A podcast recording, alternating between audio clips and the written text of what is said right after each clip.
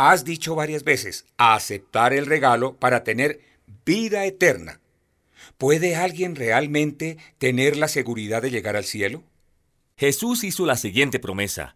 El que oye mi palabra y cree al que me envió, tiene vida eterna, y no será juzgado, sino que ha pasado de la muerte a la vida. O sea, Jesús habla de esto como un trato ya hecho. Una vez que creemos, Jesús dice que tenemos vida eterna, y ahora mismo. Si fuera algo que se pudiera perder, no sería eterna, y no la tendríamos. Es una oferta incondicional, sin ningún compromiso adicional. De nuevo me suena algo como demasiado bueno para ser verdad. Si tengo la seguridad de ir al cielo cuando muera y nunca perder esta oferta, yo me pregunto, ¿por qué entonces debo portarme bien? O sea, ¿qué motivación tendré para vivir bien y portarme bien? En primer lugar, la Biblia tiene mucho que decir en cuanto a la importancia de vivir bien la vida. Debemos vivir una vida buena. Pero recuerda, el asunto es que vivir una vida buena no tiene nada que ver con llegar al cielo. Puede haber más motivaciones para vivir bien la vida para la gente que sabe que va al cielo. Te daré cinco razones. La primera razón es la gratitud. Una vez que entendemos cuán serio, cuán malo es nuestro problema, que Jesús pagó el precio de nuestra salvación con su vida, dándonos el regalo de la vida eterna por su sacrificio en la cruz. ¿Cómo no tendríamos un corazón agradecido? ¿Cómo no desearíamos agradecer y agradar al que hizo este gran sacrificio viviendo una vida ejemplar. O sea, es un asunto de querer qué y no tener qué. Exactamente. Una segunda razón para portarnos bien es que, además de prometernos la vida eterna, Jesús también nos promete una vida llena y una vida con sentido entre el ahora mismo y el momento en el que lleguemos al cielo. Como hemos hablado, se obtiene la vida eterna solo por recibir el regalo, sin ninguna otra condición.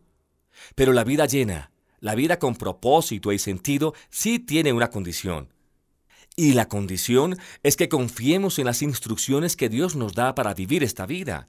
Y cuando hablo de confiar en las instrucciones, quiero decir obedecer o poner en práctica lo que Dios nos instruye por medio de la Biblia. Considerémoslo así. Si creo que hay un Dios que me ama y que quiere lo mejor para mí, y si yo reconozco que Él sabe un poquito más que yo, ¿por qué no desearía yo seguirle a Él con entusiasmo? Francamente no quiero ser ese tipo que trepa la escalera del éxito y llega a la cima solo para darse cuenta de que su escalera descansa en la pared equivocada. No quiero llegar al fin de mi vida solo para darme cuenta de todo lo que he perdido. Hay un buen Dios que me ama tanto, que mandó a su propio Hijo a morir por mí. Y este mismo Dios también me dice que quiere darme gozo, sentido, significado, paz y satisfacción en esta vida. Y no quiero perder esto. Así que un motivo muy poderoso para mí para portarme bien en esta vida, aunque yo sé que no tiene nada que ver con llegar o no al cielo, es que yo quiero esta vida llena. Quiero la ayuda de Dios para obtener el gozo, la paz y la satisfacción de la vida ahora. Bueno, a mí me gusta esta. ¿Cuál es la razón número tres? Una tercera razón para portarnos bien es que siempre hay consecuencias naturales en relación con las malas decisiones en la vida. Cuando Dios nos dice no hagas A o B o C, no es que Él quiera arruinarnos toda la diversión. Lo hace por su amor hacia nosotros y porque quiere protegernos. Es como si estuviéramos en un campo minado y Dios nos diera un mapa para que esquiváramos las minas y no las vayamos a pisar. No me gusta el dolor y quiero evitarlo lo más posible. Este tiene sentido. Estoy de acuerdo en que evitar el dolor es más fácil que sanar el dolor. Hay otra razón. Según la Biblia, Dios es como un padre que ama a su hijo suficientemente para poder disciplinarlo o castigarlo. Yo no quiero experimentar la disciplina de Dios, no importa qué forma tome. Pero siempre tengamos en mente que inclusive esta disciplina es con amor. Mi papá me disciplinó mucho, pero nunca cuando no lo necesitaba. Como resultado, creo que hubo muchas cosas malas que evité en la vida, sencillamente a causa de un temor sano, de un padre que me amaba y que me disciplinaba cuando era necesario. Y además de esto, ¿qué hijo quiere entristecer o avergonzar a un padre que le ama. No me cae tan bien esta razón como las otras.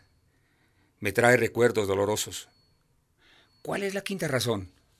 La quinta razón se trata de premios o recompensas. Recordemos que el cielo no es una recompensa, es un regalo. Pero la Biblia habla de las posibilidades de recibir premios o recompensas para los que sí van al cielo, aun si este premio es solamente un bien hecho, buen siervo y fiel, dicho por él, quien murió en mi lugar. Las recompensas en el cielo se basarán en lo que hicimos con nuestro tiempo y la energía que Dios nos dio, y cómo los utilizamos a favor de los propósitos de Dios. El autor famoso C.S. Lewis dijo que los cristianos deben pensar en cuanto a la próxima vida en el cielo. Y si lo hacemos, tendrá un impacto maravilloso en la manera como vivimos aquí y ahora en la tierra. Observó que las personas que han hecho más impacto en esta vida son las que han pensado en la próxima vida.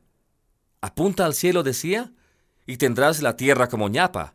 Apunta a la tierra y no lograrás ni la tierra ni el cielo.